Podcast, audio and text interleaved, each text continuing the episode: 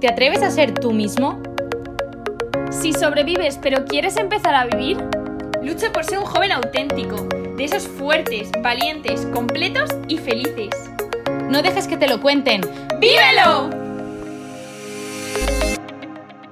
Estamos aquí una semana más con vosotros. Bueno, feliz lunes y feliz semana. Eh, la semana pasada estuvimos hablando del universo masculino y Marta nos dio cinco tipazos impresionantes para conocer un poco más eh, ese, misterio que es el hombre, ¿no? que por lo menos eh, a las mujeres nos cuesta un poco a veces aceptar ciertas cosas porque no las sabemos y si no te las dicen no caes en la cuenta. Y entonces esta semana os traemos a Marta que nos va a contar un poco sobre el universo femenino.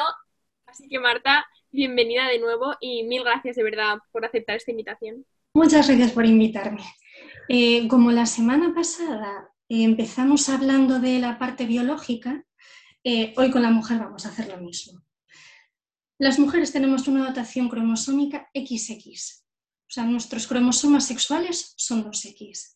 Y esto hace, como en el caso del varón, que algunas estructuras que están presentes en el embrión se conserven y otras vayan desapareciendo y entonces tenemos un aparato reproductor determinado. Es distinto de nuestro aparato excretor, es único para la eh, parte sexual, la reproducción, la procreación, eh, está protegido. Nosotras no hemos visto nunca ni nuestros ovarios, ni nuestras trompas, ni nuestro útero, no sabemos cómo es. Está metido en la cavidad abdominal, protegido por los huesos de la pelvis, em, no tenemos acceso a ello. Y esto hace que nuestro, que nuestro cuerpo, que, que esta parte que nos bueno, que nos, que nos permite ser madres con todo lo que eso supone, esté oculta, eh, que es, misteriosa, no sabemos cómo es, no sabemos mucho de ella, no la hemos visto nunca, está eh, preservada por los huesos, los músculos y, queda ahí bien, bien guardada, casi como que esperando. Y me parece que esta es la primera eh, cualidad de la mujer, es misteriosa. Hay muchas partes suyas que quedan ocultas que hay que ir revelando, descubriendo poco a poco. Esta sería como la primera cualidad. Estamos en contacto con, el mundo permanentemente, pero hay una parte que queda preservada, cerrada, protegida, eh, porque necesita madurar, eh, necesita tener un espacio, necesita tener un hueco para poder em, no, manifestarse, pero bueno, para que pueda empezar a formar parte de la vida casi que consciente de la mujer. Una parte que está cerrada y protegida de esa manera tiene que ser algo muy valioso y muy importante.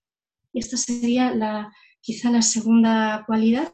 Nosotras en las relaciones sexuales estamos preparadas para acoger y recoger.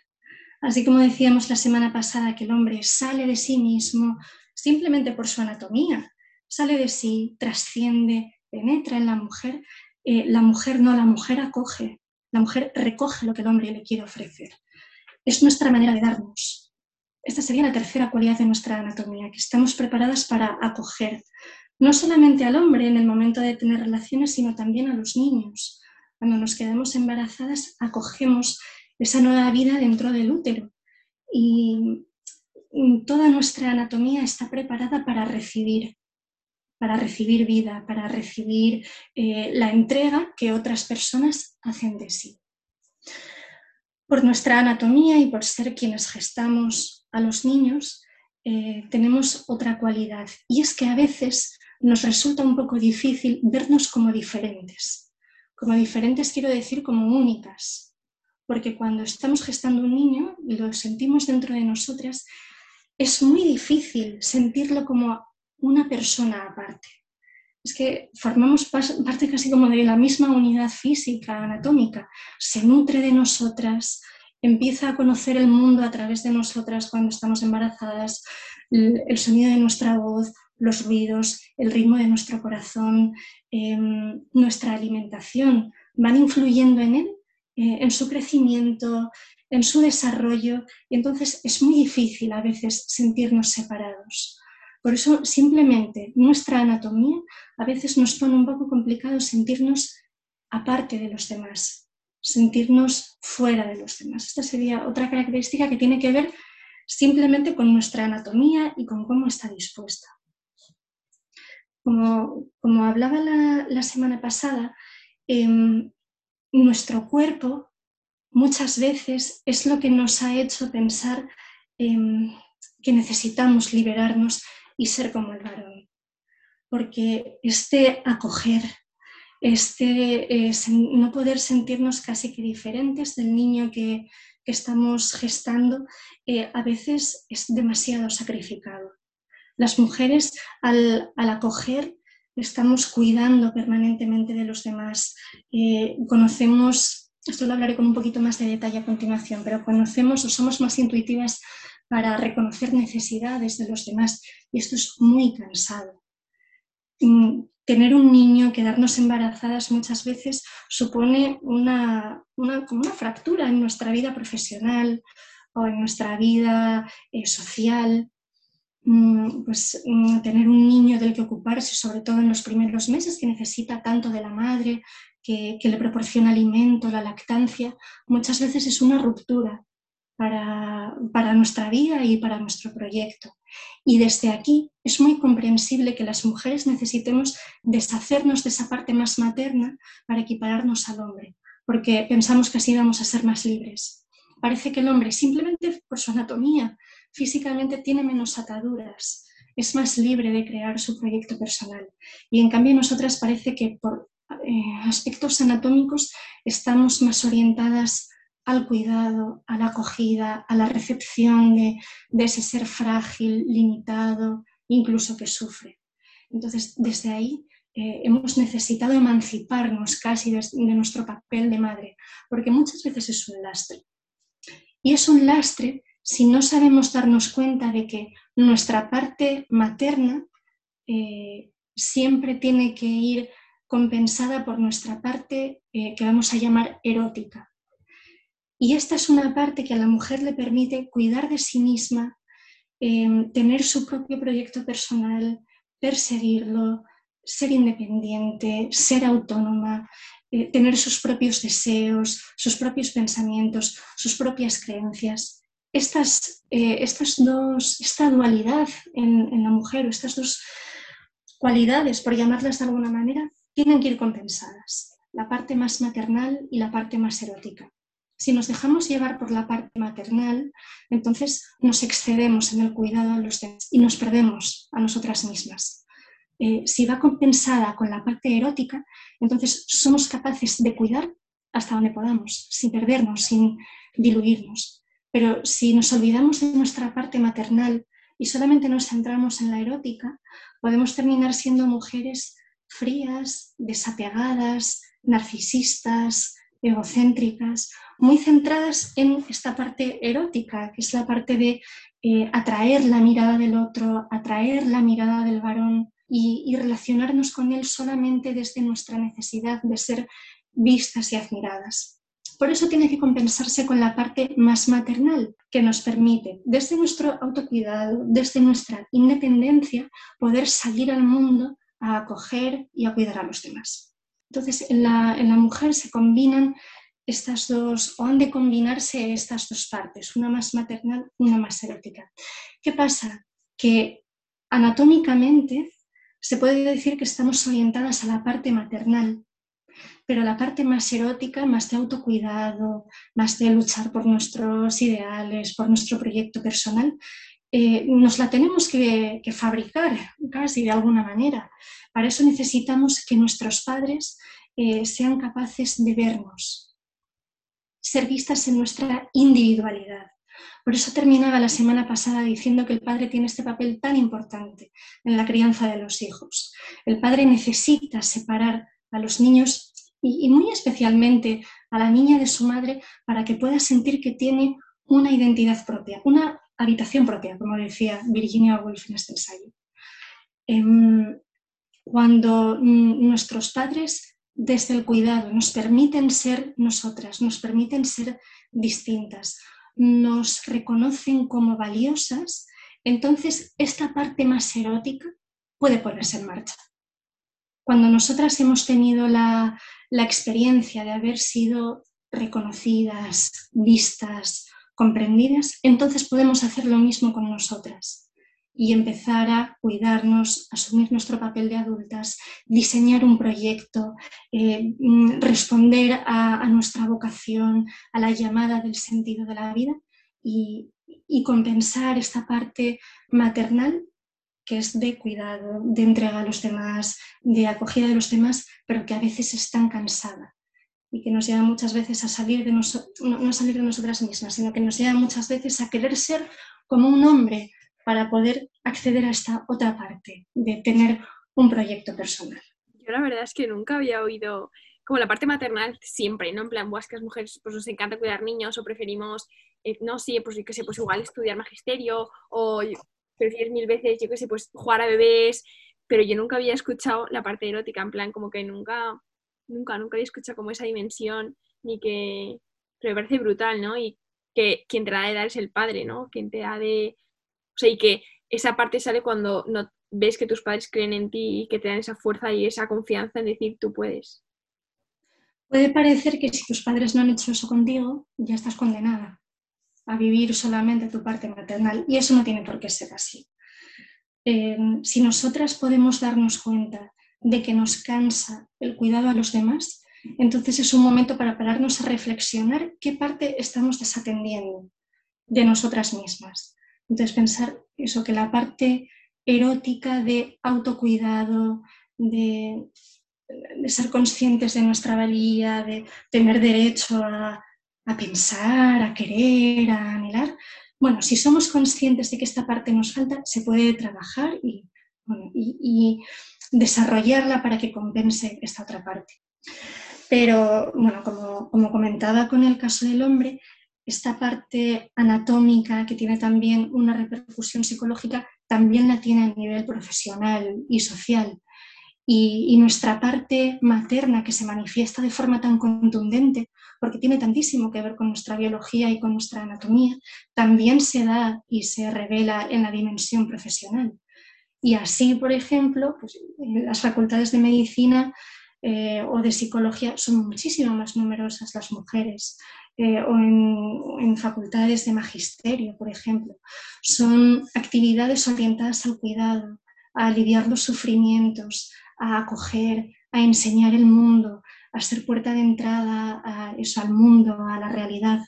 Por esta, bueno, anatómicamente la mujer está orientada a eso. Cuando un niño nace, a través del canal del parto, esa es eh, su entrada efectiva a la realidad. Y esto se traduce después en la vida profesional de la mujer.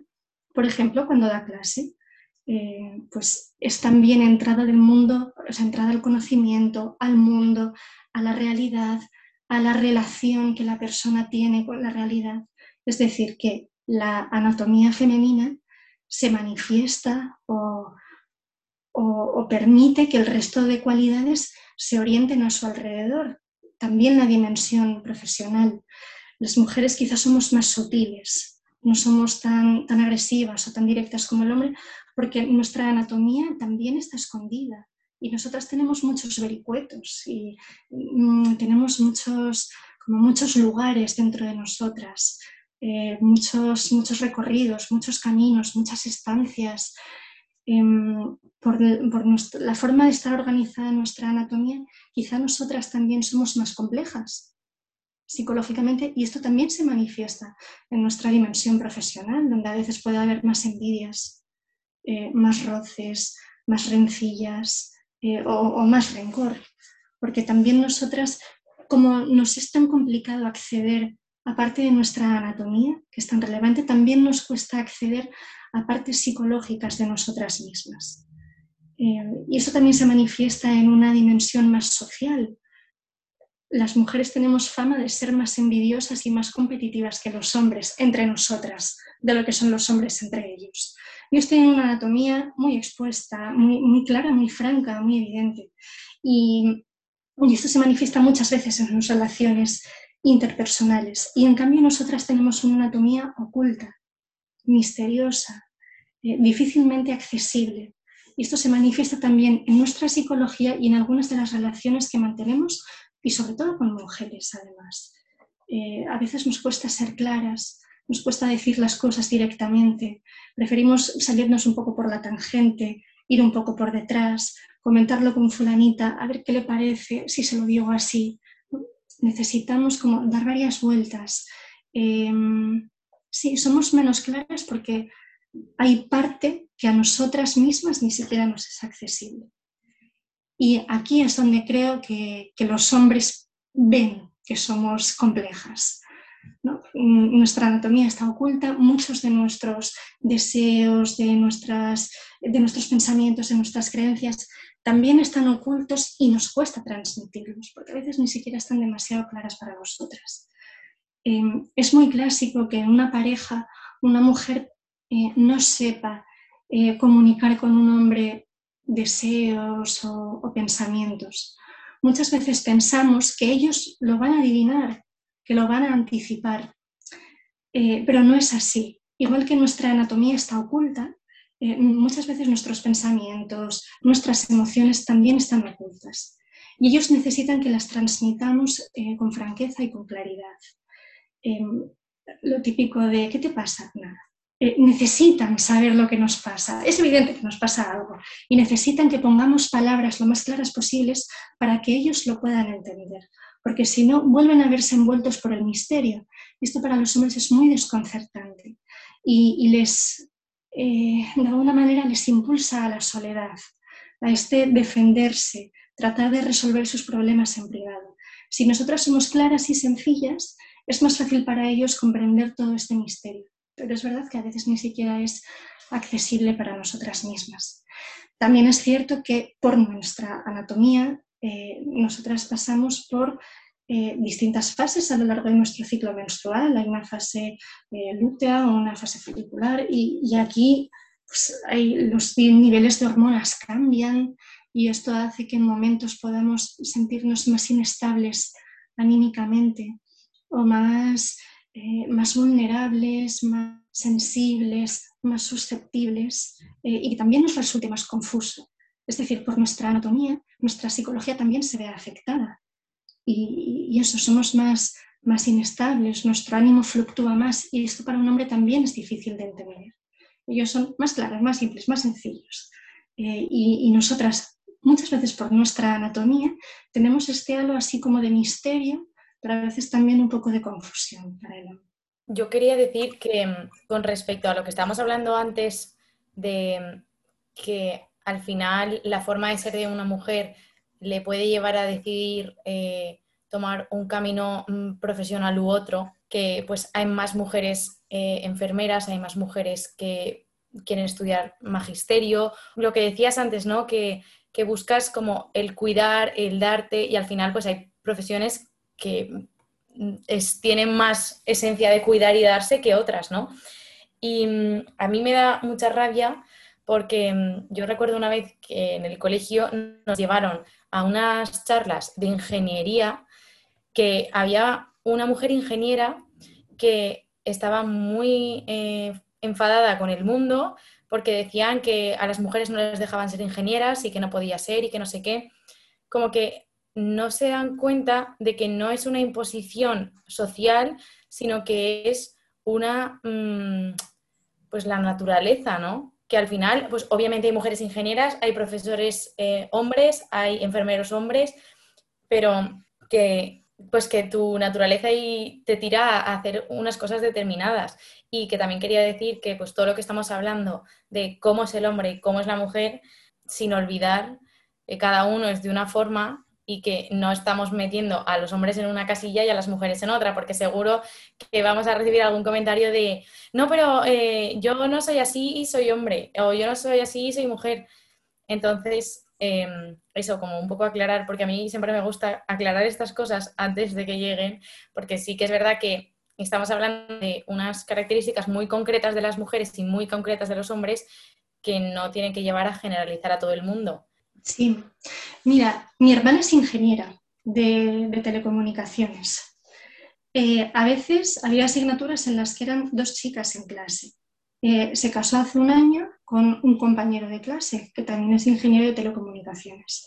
O sea, un hombre puede ser ingeniero y una mujer también. Eh, por supuesto que no estamos predeterminados a estudiar una cosa u otra o a dedicarnos profesionalmente a una cosa por el hecho de tener unos cromosomas o unos rasgos anatómicos.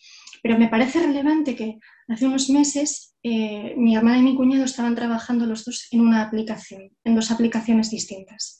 Eh, él estaba diseñando una aplicación de un juego eh, y mi hermana estaba diseñando una aplicación orientada a mujeres para poder registrar distintos síntomas durante el ciclo menstrual.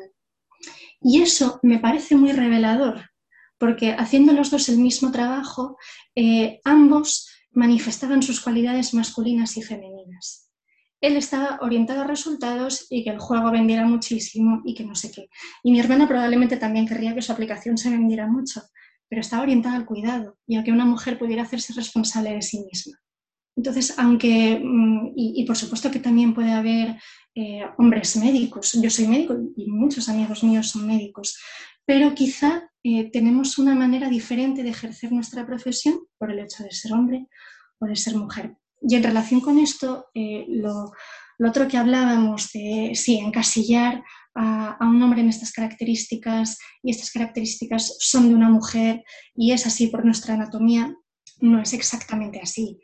Eh, todos somos únicos, somos irrepetibles, no hay dos hombres iguales, no hay dos mujeres iguales. No todas las mujeres tienen que desvivirse en el cuidado a los demás y olvidarse de sí mismas, ni los hombres ser más agresivos y estar orientados a resultados. Pero sí que es cierto que hay algunas características que parecen más íntimamente unidas al varón que otras. Pueden aparecer en la mujer, quizá en menor grado, quizá les sean menos propias. Las mismas características de la mujer que están íntimamente unidas a ella pueden aparecer en el varón quizá sean menos, eh, le definan menos. Un hombre, por supuesto, que puede cuidar, eh, ¿cómo no? Y una mujer puede, puede ser muy diligente y muy capaz, sin ser masculina, siendo puramente femenina, es cierto, pero eh, una mujer siendo diligente y siendo capaz, si, si puede vivir su feminidad plenamente, pondrá estas cualidades para proveer un cuidado, y quizá un hombre que sea más cuidadoso o más enrevesado o menos claro, eh, claro que puede ser un hombre, pero si vive su masculinidad plenamente, entonces estas cualidades de cuidado, por ejemplo, las pondrá al servicio de trascender, de producir, de generar em, bienestar a su familia.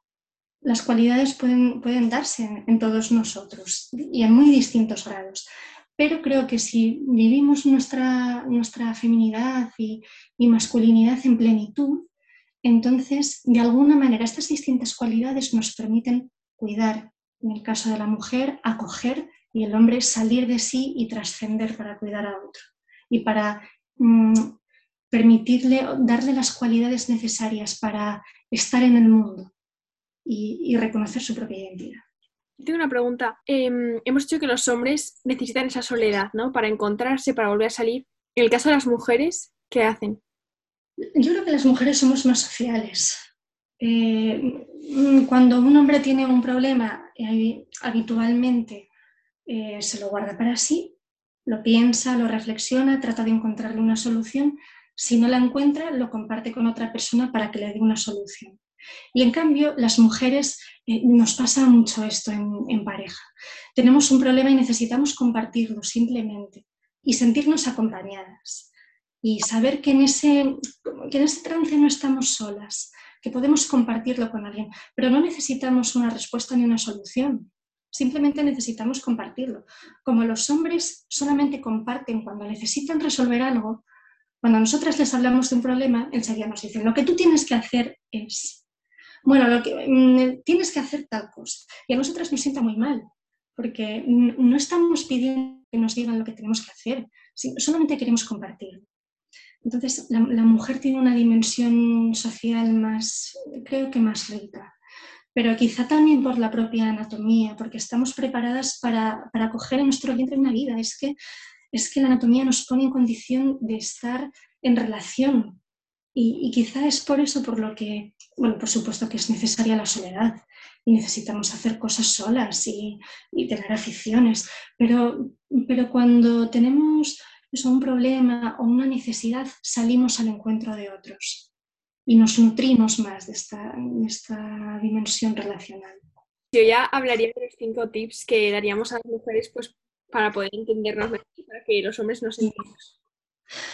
Pues mis cinco tips para esta parte serían, eh, tip número uno, eh, las mujeres tenemos una dimensión o una parte maternal. Es la que nos invita a salir a cuidar a los demás, a acogerles, a comprenderles y a atenderles. Pero, tip número dos, no podemos desatender nuestra parte erótica, que es la de sentirnos válidas, sentirnos suficientes, eh, sentirnos valiosas, construir nuestro propio proyecto, cuidar de nosotras mismas. Estas dos partes tienen que estar en armonía para que podamos ser, sentirnos en plenitud en la vida. Eh, el tip número tres, o el punto número tres, eh, es que nuestra anatomía está diseñada para acoger. Entonces, las mujeres tendemos a acoger y esto se va a manifestar en otras dimensiones. El cuarto tip eh, sería las mujeres nos nutrimos mucho de nuestra dimensión relacional. Eh, muchas veces sin tener problemas necesitamos, o al tener problemas precisamente, necesitamos sentirnos acompañadas. Esto no quiere decir que estemos buscando soluciones, ni que estemos buscando resolverlo. Simplemente que en momentos de estrés, de complicación, nos nutrimos en nuestra dimensión relacional. Y el tip número 5, eh, para eh, complementar el, el de la semana pasada, sería que las mujeres necesitamos a los hombres eh, y muy especialmente en nuestro camino de la maternidad, porque si el hombre está a nuestro lado, nos permite separarnos de nuestro hijo y de alguna manera em, pues, eh, recuperar esta parte más erótica nuestra de autocuidado. Y voy a añadir un, sexto tip, eh, que es que las mujeres, si somos capaces de desarrollar esta parte más erótica, de valorarnos, entonces, somos ocasión de que el hombre aprenda a valorar a la mujer. No necesitamos enfrentarnos a ellos para que nos valoren. No necesitamos competir para que nos valoren. Necesitamos valorarnos. Y si nosotras nos sentimos y nos sabemos capaces, entonces tenemos la ocasión de, transmitirlo con el hombre y de demostrarles que somos capaces en nuestras diferencias. Pero para que eso ocurra, nosotras tenemos que hacer ese trabajo personal primero. O sea, de verdad, mil gracias, Marta. O sea, me ha ayudado un montón también a conocerme a mí. O sea, este episodio no es solo para hombres. Y mm, no sé, como que me ha encantado. Qué bonito, qué belleza de la mujer. Y bueno, antes de acabar, queríamos recomendaros eh, dos libros que nos acaba de decir Marta para que nos leamos. Erótica y materna. Ese trata sobre mujeres y está. O sea, los dos libros los pueden leer los dos. Solo que erótica y materna trata sobre la mujer y Eros, fuerza y ternura trata sobre el varón. Muchas gracias, Marta. Nos veremos más adelante porque es que esto es infinito y yo creo que van a surgir muchas dudas que nosotras, bueno, nos van a surgir muchas dudas a nosotras, va a surgir dudas a la gente que nos escuche y esas dudas nosotras no las podemos solucionar. Entonces, eh, prometemos no ser muy pesadas, pero te necesitaremos más adelante porque... Ay, me encantaría seguir participando. Pues muchísimas gracias porque... me lo habéis puesto muy fácil. Muchas gracias a todos por escucharnos y nos vemos la próxima semana. Feliz verano. Adiós. Adiós. Muchas gracias.